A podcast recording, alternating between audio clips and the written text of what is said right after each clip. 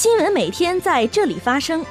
聚焦热点，关注时事。新闻十分报道最真实事件，实时追踪校内外新闻。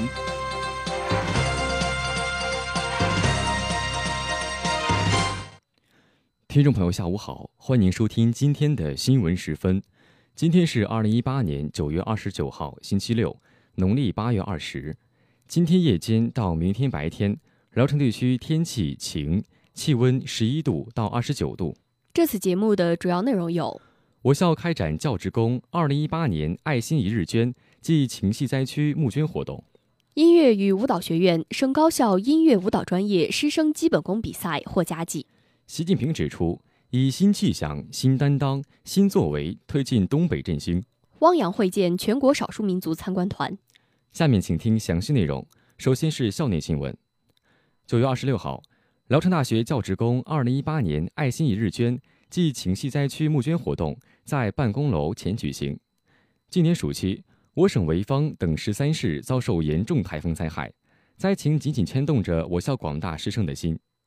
省委教育工委相关通知精神，结合省教育基金会、省关工委、省教育工会等单位联合下发关于开展二零一八年爱心一日捐活动的通知，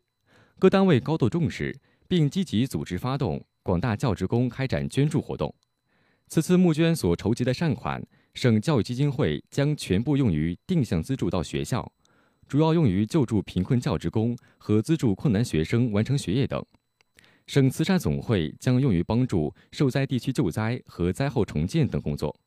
在此次活动中，我校广大教职工用实际行动弘扬了社会主义核心价值观。发扬了中华民族扶贫济困的传统美德，展现了辽大人为人师表、奉献大爱的向善情节。在刚刚结束的山东省第七届高校音乐舞蹈专业师生基本功比赛中，我校音乐与舞蹈学院共获得二等奖五项、三等奖十项，并获团体二等奖。吕云路、王明春、李文获评优秀指导教师。山东省高校音乐舞蹈专业师生基本功比赛。由山东省教育厅主办，每两年举办一次，是对高校音乐舞蹈专业进行教学质量评估的一项重要举措。本次赛事共吸引了来自全省六十余所高校的一千余名师生参加。下面是学院快讯：九月二十七号，为增强师生的阅读兴趣，激发同学们的阅读热情，聊城大学图书馆携新月读书会走进物理科学与信息工程学院。图书馆副馆长赵国强、物理科学与信息工程学院副院长张霞等出席本次读书会。此次新月读书会的成功举办，为书香校园营造出更加浓郁的阅读氛围，为学生未来的人生之路奠定了基础。九月二十八号，为进一步增强郑经哲新生对本专业的认识，帮助同学们确立学习目标。政治与公共管理学院举办郑经哲专业导航会，老师从认识专业、尊重专业和拟定目标、规划方向两个方面，要求同学们充分激发学习的求知欲和好奇心。本次新生导航会的成功举办，对郑经哲专业的新生起到良好的指导作用，是新生大学生是新生大学生涯的一个良好开端。为帮助新生开启人生新征途。生命科学学院召开二零一八级新生入学教育大会，由生命科学学院院长曹雪松等为新生做职业生涯规划教育和专业介绍。曹雪松院长介绍了学院发展，并鼓励学生走进实验室，提倡理论与实践相结合。此次入学教育的顺利进行，对新生今后的生活学习起到指引作用，为新生的大学生活开启了一个良好的开端。接下来是国内国际新闻。近日，中共中央总书记、国家主席、中央军委主席习近平在东北三省考察，主持召开深入推进东北振兴座谈会，并发表重要讲话。他强调，要认真贯彻新时代中国特色社会主义思想和党的十九大精神，落实党中央关于东北振兴的一系列决策部署，坚持新发展理念，解放思想，锐意进取。瞄准方向，保持定力，深化改革，破解矛盾，扬长避短，发挥优势，以新气象、新担当、新作为推进东北振兴，中共中央政治局常委、国务院副总理韩正出席座谈会。九月二十八号，中共中央政治局常委、全国政协主席汪洋在京亲切会见全国少数民族参观团全体成员。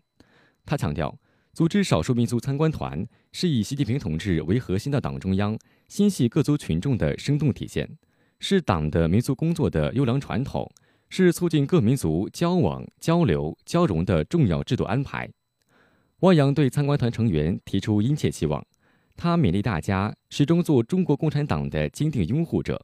听党话，跟党走，在思想上、政治上、行动上与党中央保持高度一致。党的号召要积极响应，党中央的决策部署要认真贯彻落实，要始终做民族团结进步的坚定维护者，筑牢中华民族共同体意识，积极投身各民族交往、交流、交融。使各民族像石榴籽一样紧紧抱在一起。九月二十八号，国务委员兼外长王毅在第七十三届联合国大会发表演讲时表示，习近平主席提出共建“一带一路”倡议，是中国向世界提供的公共产品，已成为规模最大的国际合作平台。“一带一路”建设坚持共商、共建、共享，秉承开放、透明、包容。遵循国际规则法律，追求绿色环保可持续，旨在通过优势互补实现共同发展繁荣。截至今年九月，已有一百三十多个国家和国际组织与中国签署了合作协议。中国明年将举办第二届“一带一路”国际合作高峰论坛，欢迎各方积极参与。九月二十六号，第七十三届联合国大会防治结核病问题高级别会议在纽约举行。国家主席习近平夫人、世界卫生组织结核病和艾滋病防治亲善大使彭丽媛应邀作为抗击结核病杰出人士代表，在会议开幕式上发表视频讲话。彭丽媛强调，中国结核病防治工作近年来快速发展，广大患者正获得更加及时有效的诊断和治疗。结核病防治在一些地区正成为脱贫攻坚工作的一项重要内容。彭丽媛表示，在各国政府、国际组织。非政府组织的共同努力下，全球结核病防治工作取得了重要成就。但人类在防治结核病方面仍面临严峻挑战。世界卫生组织已通过遏制结核病战略，全国应携起手来，为改变千百万受结核病影响的人们的生活，为终结结核病流行竭尽全力。九月二十九号，中国在酒泉卫星发射中心用快舟一号甲固体运载火箭。将微离空间一号试验卫星发射升空，并成功送入预定轨道。作为中国航天科工发展商业航天产业的重要成果之一，快舟系列火箭能够满足卫星商业化、高密度、快速发射的需求。目前，中国航天科工已攻克快舟十一号运载火箭关键技术。该火箭比快舟一号甲运载能力更强，发射成本更低。